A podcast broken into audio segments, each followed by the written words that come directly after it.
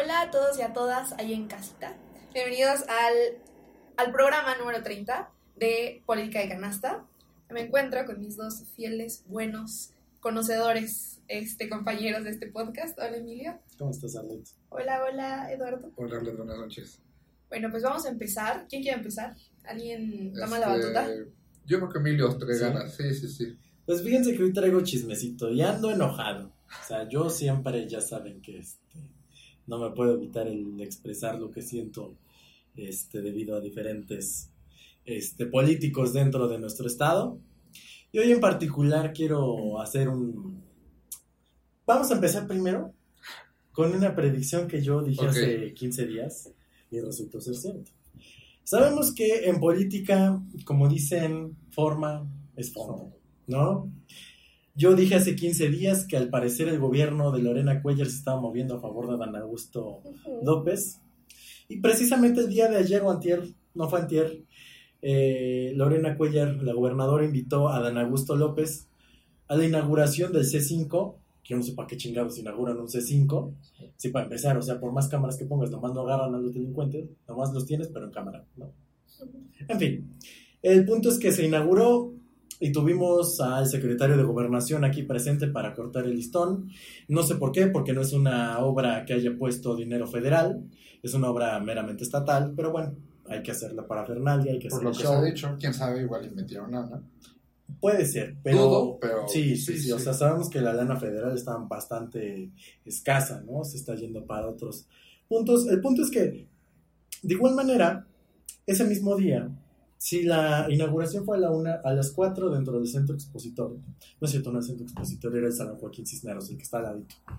Hubo un evento en donde el secretario de Gobernación, junto con gran parte de la cúpula de Morena en Tlaxcala, entre ellos el cuñado de la gobernadora, a ver si no me desaparecen o me matan o aparezco yo en cachitos mañana por decir esto, estuvo presente y se dice que es esta persona quien está moviéndose a favor de Don Augusto López. Ahora, eh, era algo que yo ya había estado mencionando, sin embargo, vemos ahora, hoy, que esto se está haciendo realidad. Entonces, no sabemos a qué está jugando el gobierno o el partido, pongámosle el partido, ¿no? Sí, divertido. para no, este, para que no desaparezca yo. Este, el partido no sabemos a qué le anda jugando. Si a estar a favor de Claudia Sheinbaum, como lo había estado haciendo la gobernadora durante los últimos dos años, abrazándose con la jefa de gobierno, expresando su apoyo, no apareciendo en el, en el evento en el que estuvo el secretario de gobernación, este, y entre muchos otros eventos en los cuales ha estado la gobernadora junto con la jefa de gobierno, porque de hecho hace como ocho meses la trajeron al centro, bueno, el recinto ferial de Santana. No sé si vieron en algún momento ese evento. También ahí estuvo la jefa de gobierno, se movilizó el gobierno a favor de Claudia Sheinbaum, pero ahora vemos que ya no es así. Entonces no sabemos si está jugando a hacerle el doble, Sí. este, la doble jugada, al ver qué tal que si es él, uno nunca sabe, o lo que muchos dicen es que haya recibido órdenes de arriba, decir, ah, no, pues es este. Ahora, estamos viviendo en un fenómeno en donde Morena, todo mundo cree que le dieron órdenes de arriba. O sea, si tú vas con la gente de Claudia Sheinbaum, te va a decir, ay, es que a mí ya me dieron la orden que es Claudia. Si tú vas con los de Marcelo, te van a decir, es que a mí ya me dijeron que es Marcelo. Si tú vas con, los- con todo mundo, te va a decir lo mismo. En fin, esta es una de las los chismecitos que yo traía desde hace 15 días que resultó ser cierto. Eh, no lo sabemos de manera política, pero al menos, como lo repito, forma es fondo. Y pues así fue recibido entre gritos de presidente, el secretario de gobernación, en estos días pasados. Ahora, me gustaría también ponerles otro tema sobre la mesa. La batalla por el Senado de la República, al menos en nuestro estado, está que arde en nuestro estado.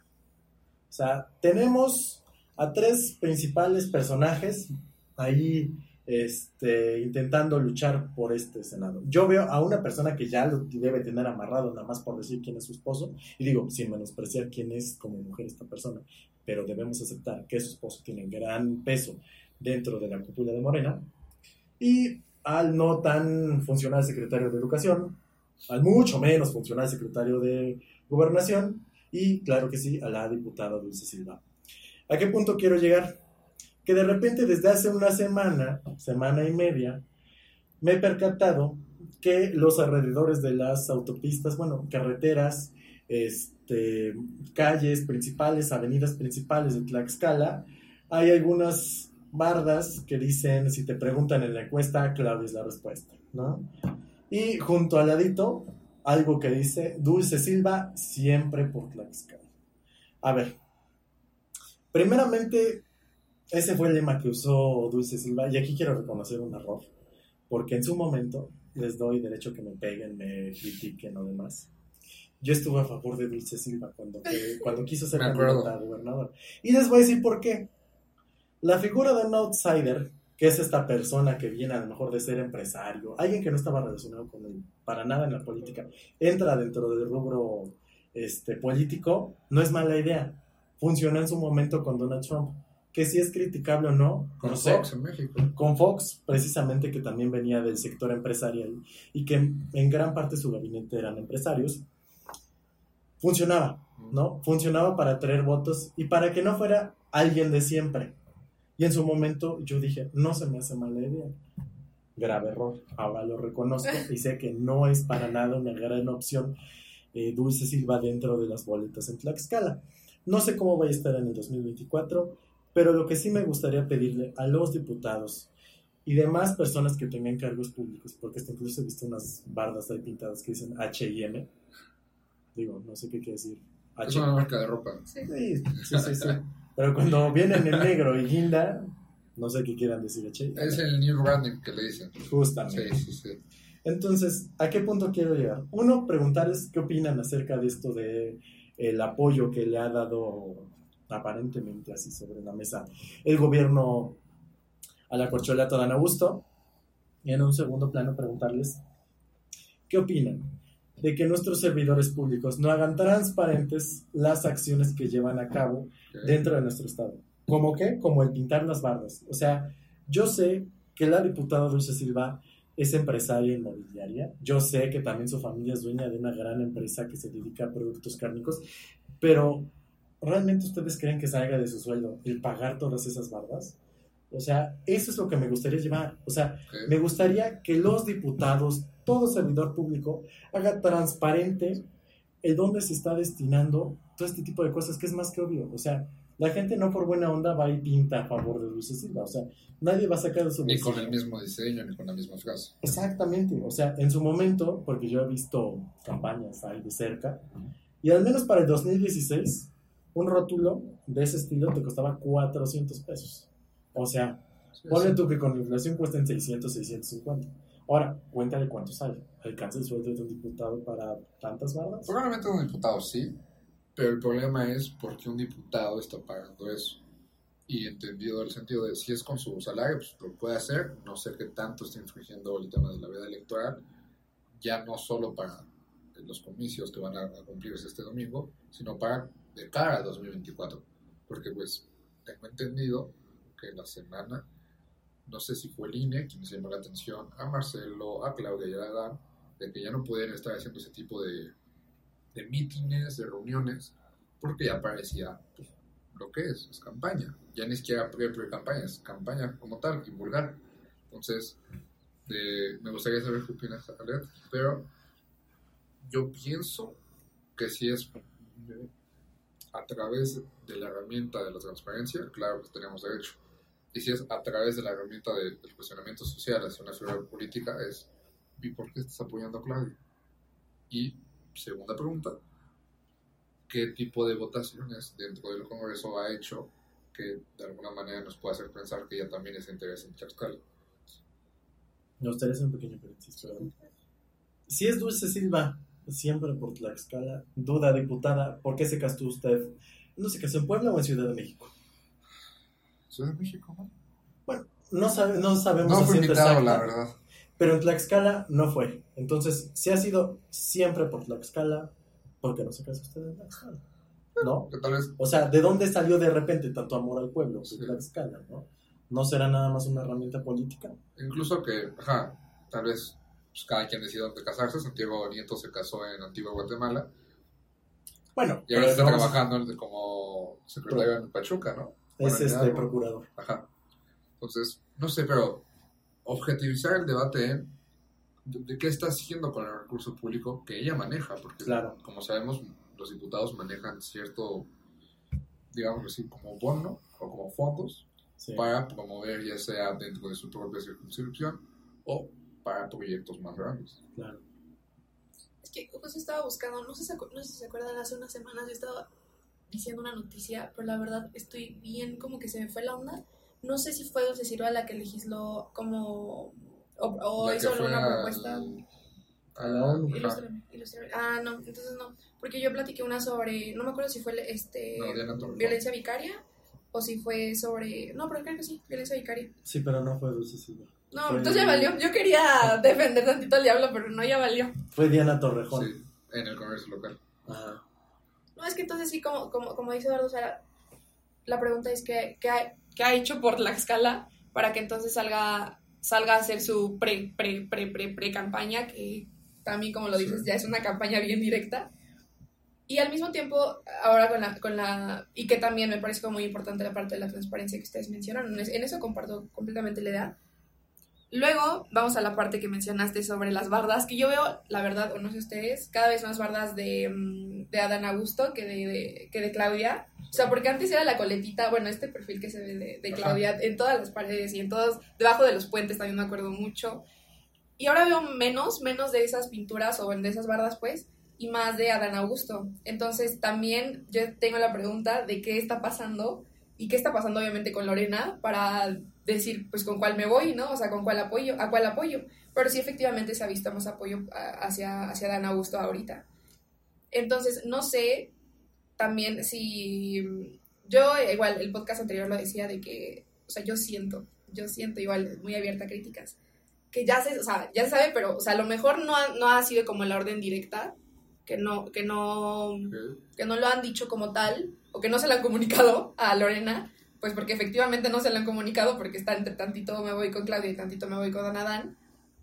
Yo siento que arriba ya se sabe, igual, yo, o sea, yo igual, abierta a críticas, no sé qué opinan ustedes. Pero eh, igual, o sea, al final, pues Lorena, como, como cualquier político lo haría, o sea, como cualquier gobernador, pues va a apoyar al, al que o a la que más le convenga, ¿no? O, o a lo mejor a la que le, le digan desde arriba.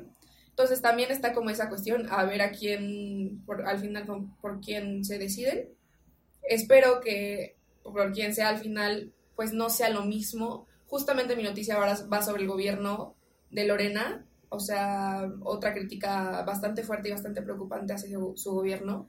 Y espero que, que a nivel, pues esto nacional, no sea, no sea lo mismo, que al final pues siempre es lo mismo, la verdad. O sea, cambian de caras y de partidos, pero no cambia la situación de violencia extrema que estamos viviendo, la situación de, de pobreza y de todas estas como problemáticas que nos afectan a todos y a todas en Tlaxcala y a nivel nacional. Entonces, pues sí, esperamos que, que, que la o el candidato que se decida al final por parte de, o sea, porque aparte no es solamente el candidato y candidata, pues que en general es de un partido, ¿no? O sea, es de Morena. Entonces, este, pues a ver, a ver quién sale ganando, ¿no? Mira, a mí me gustaría hacer un pequeño paréntesis. Y es que de repente vemos más bardas de Dan Augusto porque hasta son cínicos. O sea, de verdad, son capaces de borrarse entre ellos los bardos. ¿Ah, tal sí? de- Sí, mira, te voy a poner un ejemplo. En el periférico a Puebla, por ahí de hace como unos 3, 4 meses, Ujú. tú veías todo el favorito de las madres solteras, Marcelo. Vamos todos con Marcelo, los jóvenes con Marcelo, las mujeres con Marcelo, los, todo mundo. Y tú pasabas todo el periférico y todo era Marcelo. De repente llegaron hasta a borrarse y lo pusieron encima. Es Claudia, la de AMLO, así como si se estuviera haciendo Sí, un sí, objeto, Claudia. Se empezaron, así ya sabes, con la silueta y todo, todo.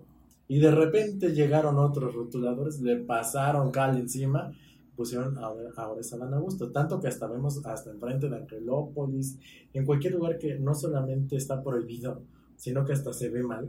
Bueno, siempre los van a Sí, claro. mal, pero este, así, o sea, ha pasado así, o sea, Sí, son tan sí. cínicos que hasta se borran entre ellos las partes. Eso es una competencia ahí de pinturas, ¿no? Sí, De a ver ¿eh? En Tlaxcala es lo mismo, así se la han Sí. estado. O sea, ahora ya vemos que, oye, sí es cierto, ¿y quién estará apoyando a Marcelo? Porque de repente también veo con Marcelo sí por allá. Es- Es justo lo que quería comentar. O sea, dentro de este tema tan, eh, digamos, carnoso, por decirlo de alguna Debatible. manera, debatible, con tantas aristas, también hay que cuestionar.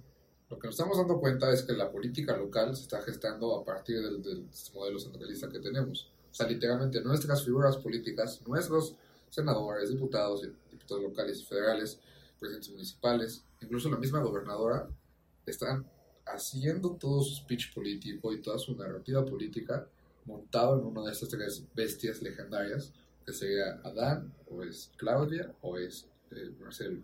Entonces, a mí me preocupa mucho que cuando llegue, quien sea que llegue, pues, primero hay que llegar a las elecciones, ¿no?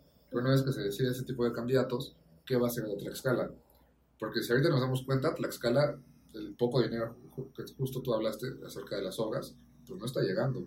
Entonces, a mí sí me importa más que sea quien sea, tenga su consideración que Tlaxcala es un estado propio y que tienen que tener la capacidad de manejar el recurso federal, porque pues, nosotros dependemos en más del 90% del ingreso federal, entonces que no esté llegando ese dinero simplemente hace uno, que lo hagan haciendo gobernadora se esté quemando, porque no está haciendo cosas muy importantes, pues, o sea, está haciendo cosas bien, el C5 es una de ellas, pero cuando son obras como que se llegan a requerir un poco más, ¿no? No sé qué opinan acerca de esto.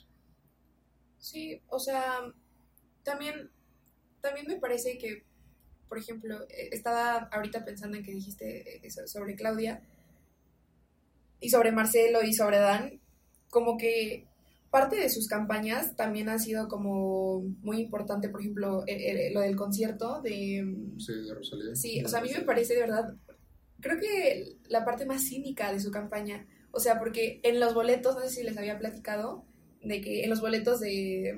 Ay, se me fue el nombre de la Rosalía, perdón. Este, ya me acuerdo más de que, de Claudia que la Rosalía. Tenía en el boleto, la, no sé si la frase o solamente el nombre de Claudia. Entonces, creo que sí.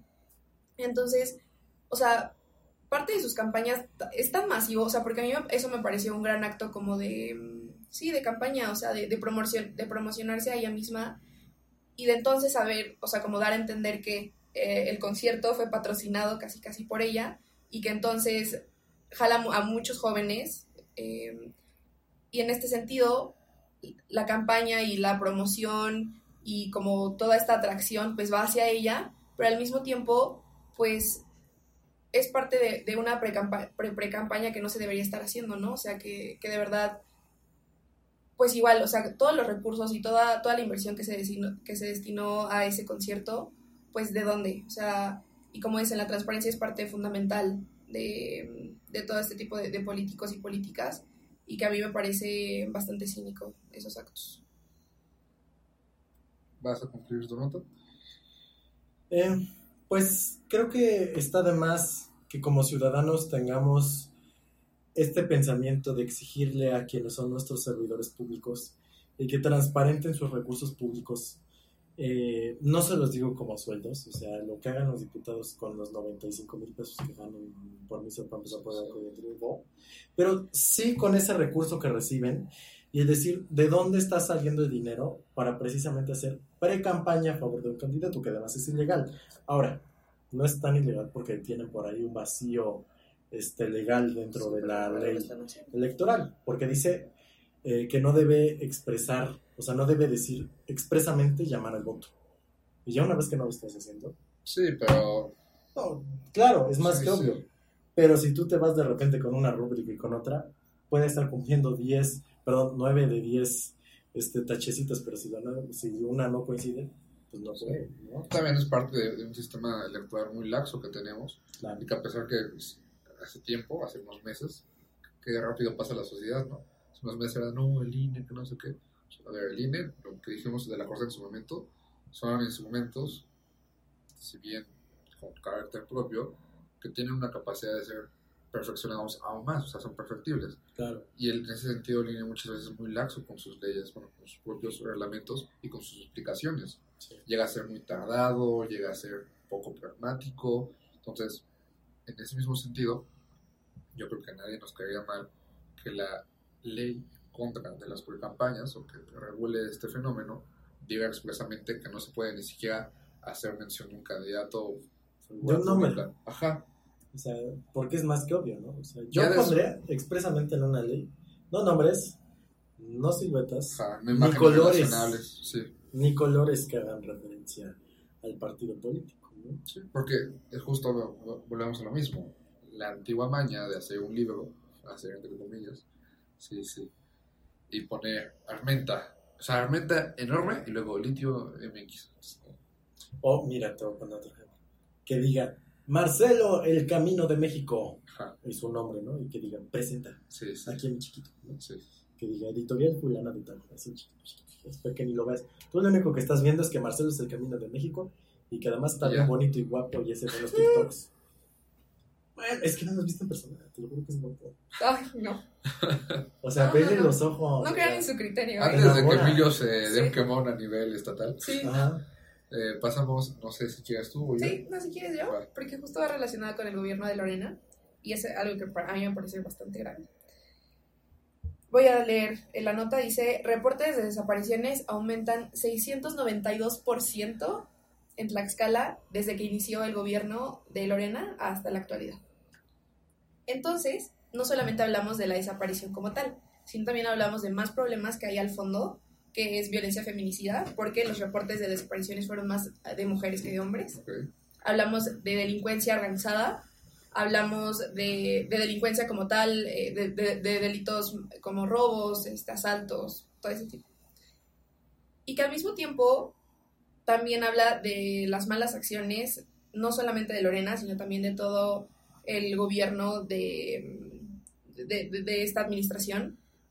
Porque entonces, o sea, es que a mí me parece de verdad muy grave. Y justo, justo estoy llevando una materia de derechos humanos y la desaparición de personas va más allá de solamente lastimar a la, a la, a la víctima, a veces, ojalá, sobrevivientes, pero pues más a las víctimas, sino también a su familia. O sea, es, es una violación terrible de los derechos humanos y sobre todo vamos más allá a lo mejor del derecho y de los derechos humanos. O sea, vayamos a entender a las y las, per- las personas más bien que, mm, que le son, pues sí, o sea, que, que toman a sus familiares y que más, o sea, a mí me enoja más la, la- el tema del machismo y el tema de, de la violencia feminicida, porque justamente como les digo, o sea, los reportes de, de- las mujeres que desaparecieron son mayores que los, que los hombres.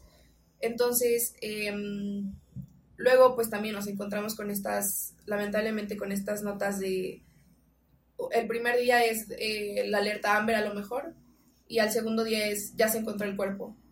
Entonces, eh, es bastante preocupante y aparte es un 600, ¿qué les dije el número? 600, Ujú. 692% el aumento.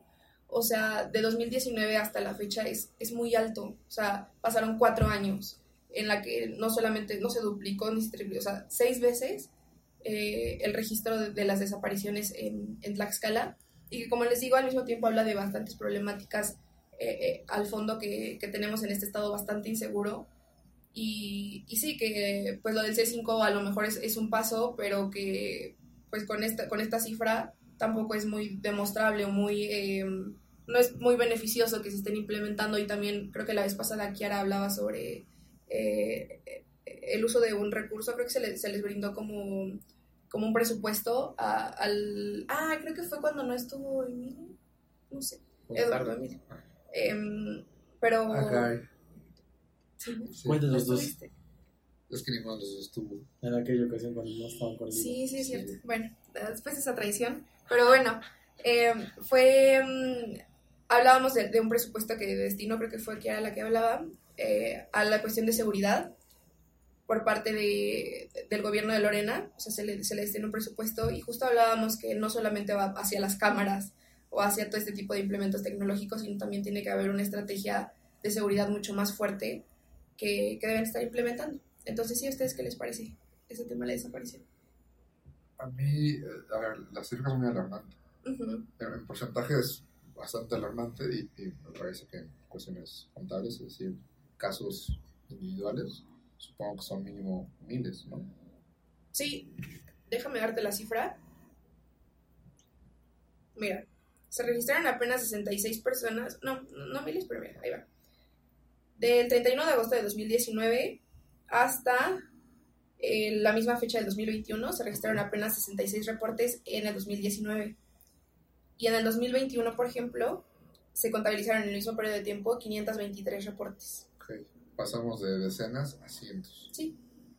Lo cual es alarmante. Claro. Y honestamente, creo que tenemos que empezar a hacer de la narrativa y de las ideologías con las cuales llegan los gobiernos, pues su, su moneda de pago, ¿no? Porque yo me acuerdo mucho que Lorena cuando estaba en campaña mencionaba mucho esta parte del feminismo, de las mujeres, de la participación, de la inseguridad. Tanto es así que hace unos meses nos tocó informar acerca de la creación de las patrullas de género. Entonces, yo creo que es importante, de una vez por todas, como poner bien el dedo sobre la llave y decir, a ver, está pasando esto, por esto y por esto. Sí, sí. O sea, la violencia se ha disparado, sí, tal vez a nivel nacional, pero en Tlaxcala de alguna manera se debe contener. O sea, el caso de Tlaxcala Capital, que van por su quinto jefe de policía, una cosa así. O sea, es alarmante el hecho de que no tengamos la certeza, ya ni siquiera de nosotros mismos, o sea, que, a veces muchas veces es la queja, sino de quién es el que está ahí enfrente y por qué no está haciendo nada. Claro, mira, ahora la realidad es que a mí me preocupa desde el hecho en que la, las dos instancias de gobierno que deberían estar trabajando juntas precisamente para prevenir este tipo de situaciones no están funcionando. Estamos hablando de la Secretaría de Seguridad Pública y la Procuraduría, que de repente te pones a analizar qué ha hecho la Procuradora a lo largo de, este todo, de todo este tiempo. Lo único que ha hecho es ponerse un permanente. Perdón, pero es la realidad. No ha dado los resultados. ¿Y por qué no se ha hecho nada de decir, ¿sabes qué? No estás dando resultados. Vámonos. O sea, ese también es otro gran dilema. Ahora, veíamos, y tú podrás decir, ay, es que la prensa conservadora. No. O sea, el reportaje que hace un par de meses sacó Latinos, no sé si lo vieron, en donde hasta incluso la misma Procuraduría le decía a las madres, a los familiares de las víctimas, no, mejor no denuncies, ¿para qué? O les ponían trabas para no abrir carpetas de investigación. ¿Esto con qué? ¿O por qué? Una, por complicidad o por flojera. Decir, ¿sabes qué? Hay que flojera andar investigando, que flojera, o por complicidad. Que floja hacer mi trabajo. Exactamente. Entonces, ¿en qué momento nosotros como ciudadanos debemos exigir? O sea, ¿por qué más bien? O sea, ni siquiera es el que debamos, es el por qué deberíamos cuando de facto las instituciones de seguridad pública deberían estar funcionando de manera correcta.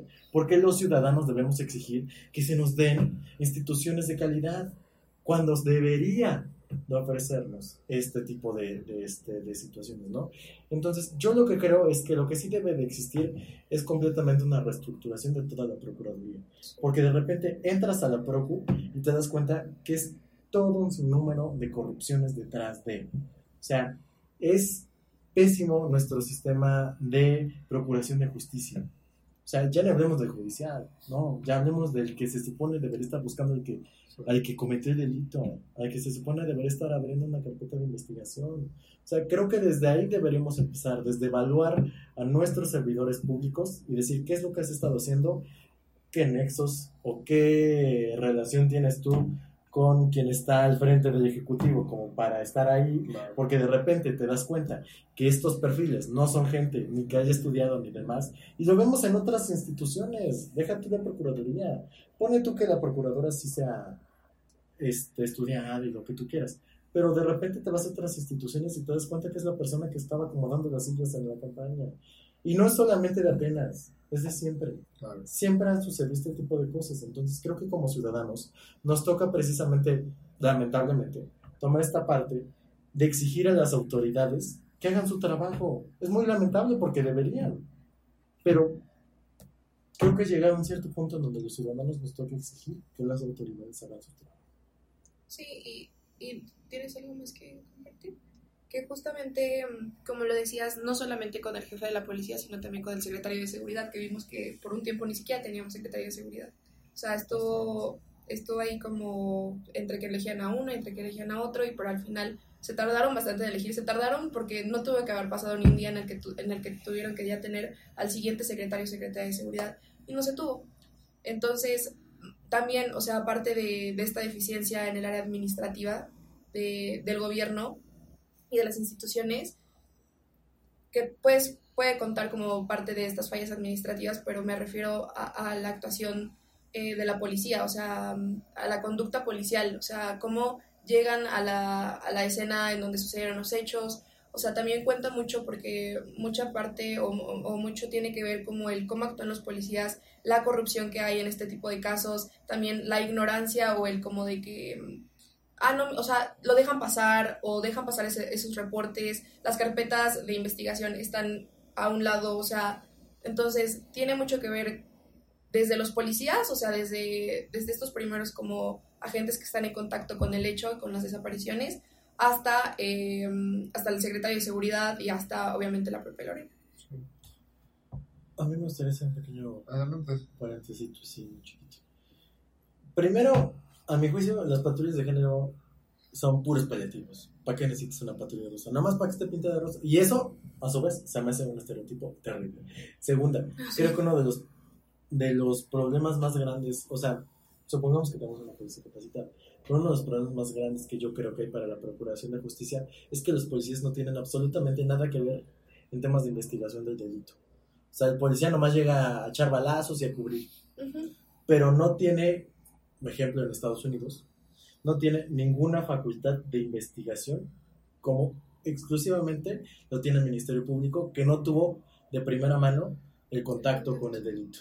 Entonces, creo que eso es algo que debería cambiar en nuestro sistema. Estoy totalmente de acuerdo con lo que dijeron, pero también me gustaría agregar algo. O sea, siempre hemos quedado en este debate de la falta de la profesionalización dentro de los servidores públicos, ya sea en poder legislativo, ejecutivo o judicial yo creo que cada vez es más alarmante el hecho de ir tocar y como lo dijo Emilio con ese reportaje, que te digan, no, ¿para qué metes tu carpeta de investigación? No, Es que nos tratamos un bueno, o sea, ya pasar de esta falsa noción, no, sí, sí podemos, somos capaces, trabajamos, a, de plano, ¿sabes qué? Nos vamos a tratar un buen, no vale la pena que lo hagas. O sea, es como, quiero pensar que todas las personas que estuvieran en esa condición de buscar esa ayuda, tienen todo el derecho a buscarla, que les dijeron, ¿para qué? O sea, mejor ya resígnate, X. imagínate en qué manera y con qué cara le vas a decir a una víctima. ¿Sabes qué? No vale tu caso.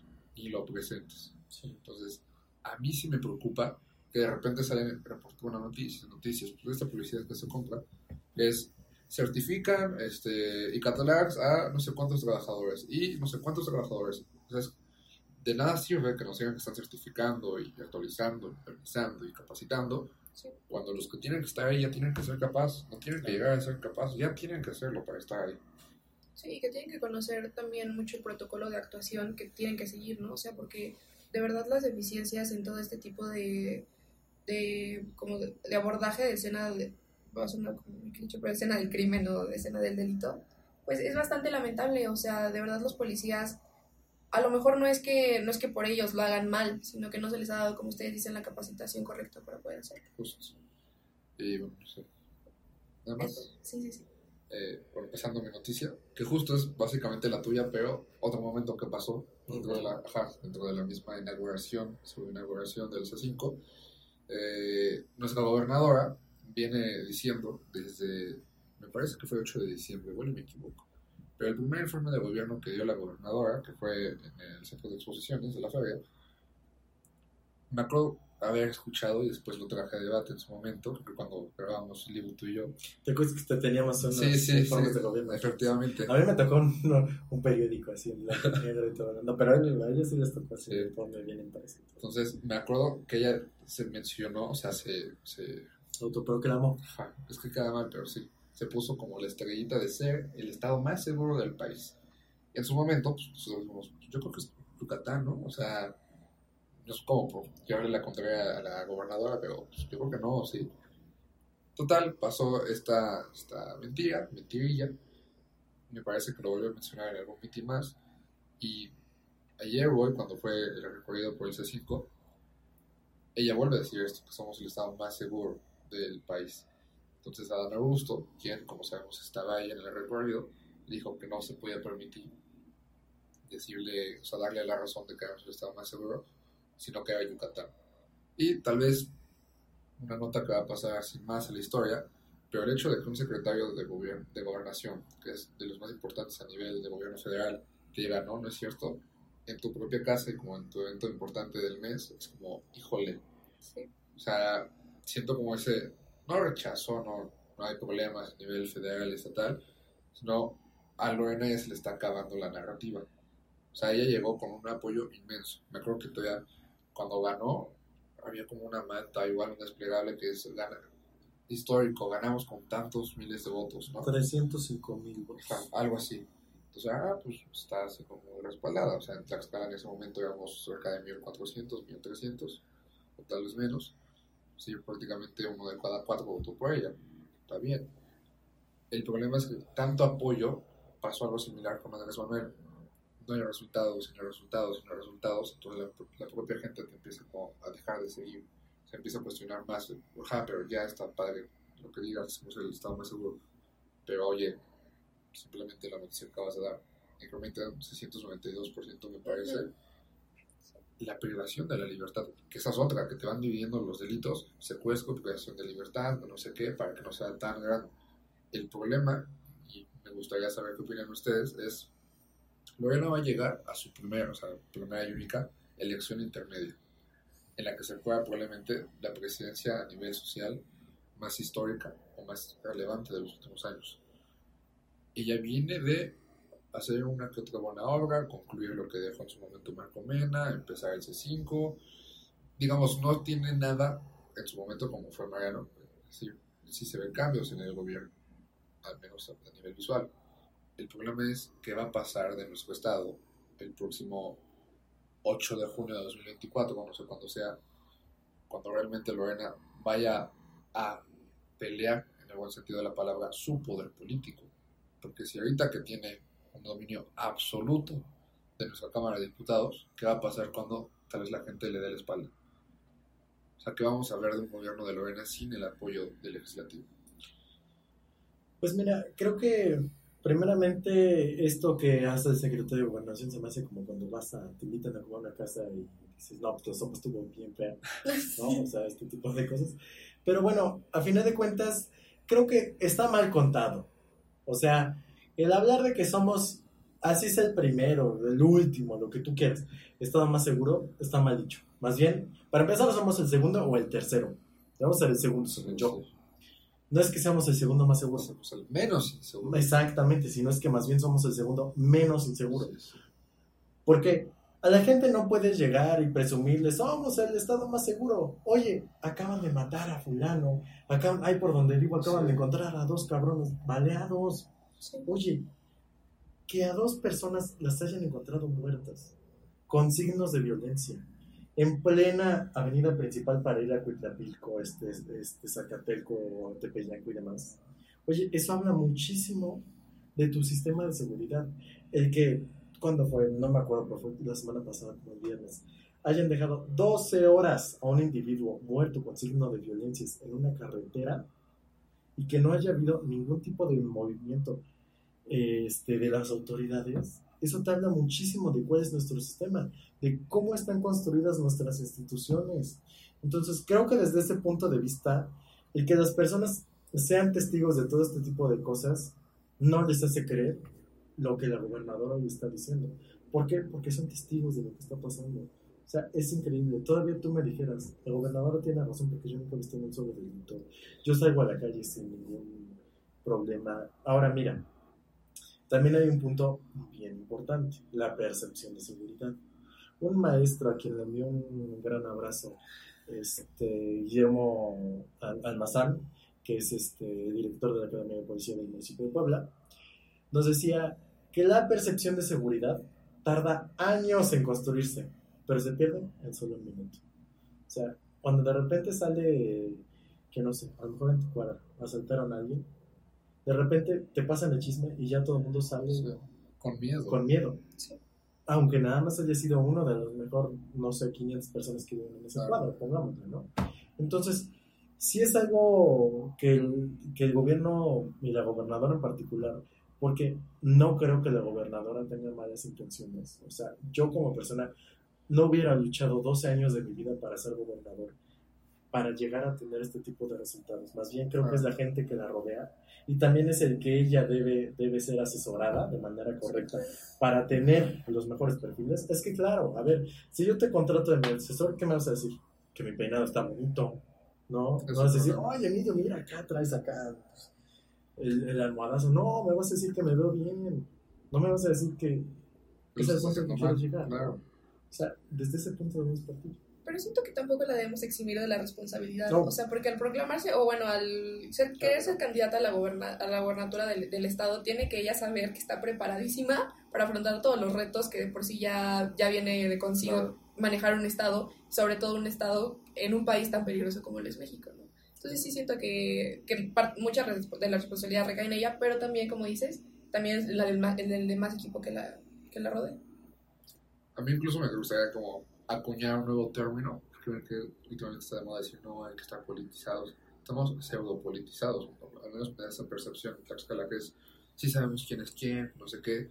Oye, ¿y cuáles son sus funciones? Ah, no sé. Pero Lorena, que no. Ah, cabrón, espérate. A ver, Lorena sí es la cabeza del Ejecutivo, fue la que ganó las elecciones, fue la que levantó la mano, tal, tal.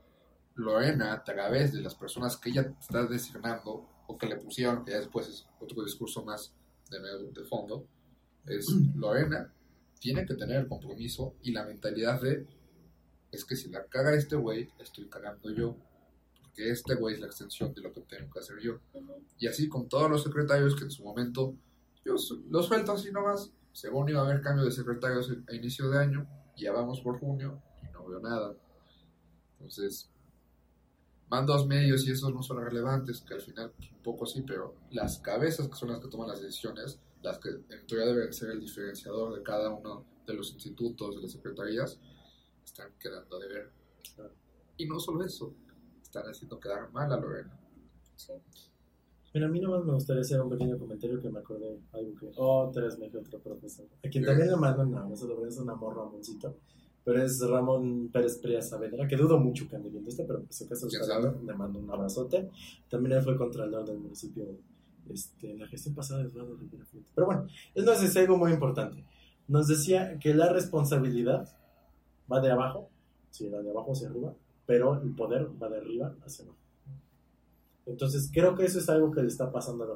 No está sabiendo dar las responsabilidades ni evaluar las responsabilidades, pero sí, todo el poder se concentra en ella y por lo tanto, En ella y su círculo. sí, sí, sí, sí. Pero por ende, la gente está viendo que Ah, quién está dando los resultados. No es el secretario de Educación, no es el secretario de Educación, no es el de Cultura, ni muchos tantos tan ineficientes Sí. que hay, sino que es la gobernadora. ¿no? Sí. Y ahora una parte muy importante que también rescató de lo que dijiste fue la percepción de seguridad, porque ajá, a lo mejor como el tema de somos el segundo estado más, más seguro, no con datos de Lorena porque ella tiene otros datos, eh, pero hay que, habrá que comparar con el índice de Estado de Derecho qué tal está la percepción a comparación de otros estados, porque a lo mejor eh, es más deficiente o a lo mejor no tenemos, porque como dices, se pierde en un minuto, yo creo que ya está perdida desde hace, ese minuto pasó hace mucho tiempo, ¿no? Entonces, em, la, percep- la percepción de seguridad también me parece muy importante para medirla y para ver cómo está en comparación de los datos que manejan los estados. Y, y pues sí, que el propio, que el propio Dan Augusto te haga esa, ese comentario, como dicen, en tu propia casa sí está pues, bastante, bastante fuerte. Antes de acabar y pasar a la parte de, de las recomendaciones, por si quieren ir buscando, si ya tienen las suyas, yo quiero preguntarles a ustedes, en el gobierno de Lorena, es decir, 2021, hacia acá, ¿cuál ha sido para ustedes el momento en el cual se rompió todo? O sea, en el cual fue como, La ¿neta toma está pasando esto? La toma de. O sea, yo si quieren, en lo que lo piensan les digo el mío, que fue cuando pasó lo de, me parece, los normalistas, acerca, cerca del recinto ferial, que hay videos donde literalmente parece, no sé, no- son imágenes fuertes para Tlaxcala, porque está el convoy, cuando creo que, no sé si murió o tuvo algún tipo de daño cerebral la persona que cayó mal, o sea, en ese momento, más allá de los eh, intereses ocultos o un poco internos que también tienen los propios normalistas, ahí cuando vi esa falta de control, o sea, porque fue como de repente este bombero pirómano que es vamos a echar fuego, ya vamos a apagar, o sea, como sentir esa falta de control que realmente tuviera tanto Lorena al alcance de cada uno de sus secretarios. Ahí sí fue como, híjole, no sé ustedes. Mira, no- a lo mejor no es como el momento ¿cómo lo explico? O sea, no es el momento con el que empezó a romper, pero sí el que más como que me, me, me ha llamado la atención. Una es el trato que se les ha dado a los grupos feministas, a la marcha, o sea, de verdad me pareció bastante in- indignante porque ella se ella tenía su speech como de que no, pues este yo muy voy a apoyar como al, a los grupos feministas y a la marcha y bueno. Y el otro es justamente el que les platicaba de, mm, de lo tardado que fue elegir a otro secretario de gobierno de gobierno, perdón, de seguridad eh, ciudadana, porque, porque sí, o sea, para mí fue, fue como una clara muestra de, de la deficiencia en cuestión de seguridad que tenemos en el Estado. Pues mira, el mío va muy ligado con lo que tú decías, pero para mí el punto de quiebre fue precisamente cuando resultó que el secretario de seguridad designado por la gobernadora era un delincuente y al momento de tomar protesta se peló. ¿Qué pasó? Oye, la están buscando. ¿Quién sabe? Ajá. Yo ya no lo volví a ver. Desde ese punto creo que algo Se quebró. se quebró, algo cambió dentro del Otso, por así decirlo. O sea, en el momento en el que sabíamos que nuestro secretario de seguridad era un criminal y ya lo estaban buscando porque ya había una orden de aprehensión en su contra y se peló, desde ese momento algo cambió dentro del Otso. Algo se quebró. Excelente. Pues ha sido todo. Pasemos a la parte de las recomendaciones. Emilio, veo muy entusiasmado. ¿Qué vas a recomendar el día de hoy? Fíjate que precisamente me estaba yo acordando, no sé por qué se me antojaron los tacos, pero me acordé, no sé si va más recomendado, creo que no, los tacos a pizarro. No, ¿verdad? Que yo me acuerdo, no, ¿Por qué no sé no? ustedes. que paradójicamente están en Santana. Pero bueno, a la altura de Ah, ya me la. acuerdo cuáles. A la altura de la. ah, ya cambiaron de, de local, ¿eh? Sí, sí, sí. A la altura de la, de la principal, hay esa que sube por Aurrera, Chedrago y demás. Antes de llegar a la iglesia del Sagrado Corazón de Jesús, que está en contraesquina de la Jugarzú y el BBVA, al ladito están los tacos a pisaco. Si ustedes pueden, pídanlos de machitos, pero fritos. O sea, no los hervidos, no, esos están horribles.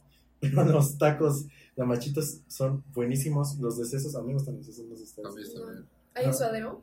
Los de suadero y los de bistec, recomendado. O sea, los de bistec son una joya, ¿eh? O sea, de verdad, no se pueden perder los de bistec. Si van, pidan como 8 o 9, porque con eso se llenan.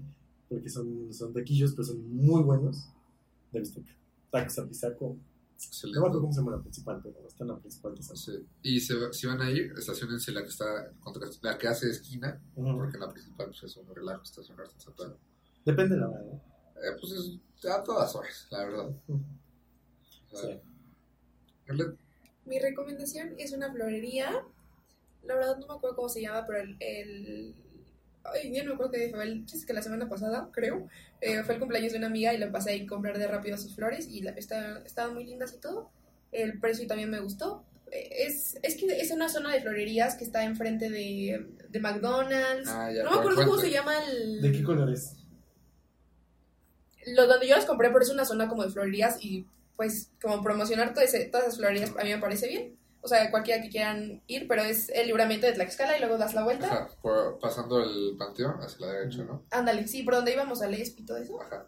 Sí, sí. Justo. Enfrente de McDonald's, del pollo feliz, creo es, de, la, de es- las farmacias también ahí al lado. Entonces, ahí. Esa es mi recomendación. Mi recomendación es, es Back to Basics, ¿verdad? La, cuando fue la despedida del Ivo en, en la vista. Ah. Sí. No, no, no. ¿La de despedida? Ajá.